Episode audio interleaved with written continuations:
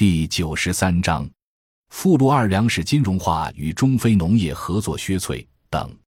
金融资本主导全球化已经造成的粮食金融化，亦称粮食美元化，是导致全球粮食安全形势严峻、造成粮食进口依存度高的低收入国家发生动乱的最重要因素。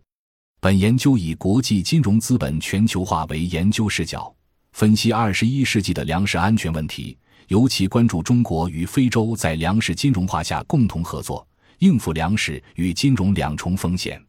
目前，全球小麦、玉米、稻谷和大豆市场的供求处于基本平衡状态，没有明显的供需缺口。而在价格方面，国际粮价近年来却剧烈波动，明显脱离了供求基本面。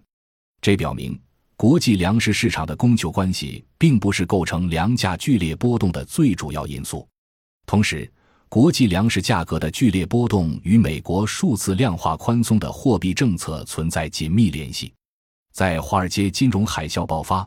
美国政府采取超级量化宽松政策向世界转嫁通货膨胀以来，美元的大量增发，造成越来越多的过剩流动性冲击粮食市场，导致粮食市场价格出现剧烈波动。粮食市场同时成为了过剩金融流动性的垃圾消纳场，粮价的一次大起大落就能替西方主导国家制造的过剩流动性做消化。这两方面都显示出粮食市场的运行脱离物理层面，而被人为创造出粮食的金融属性。在美元过量增发条件下，大量过剩流动性源源不断的强化着直接冲击粮食期货市场的投机性金融资本。造成粮食的金融属性与传统意义的产销供求等价格生成条件的脱节寓意凸显，进而形成金融投机资本视为粮食期货市场价格异常变化的主要因素，也为导致世界范围的粮食危机的主要因素。国际市场粮食金融化对国际社会造成严重影响，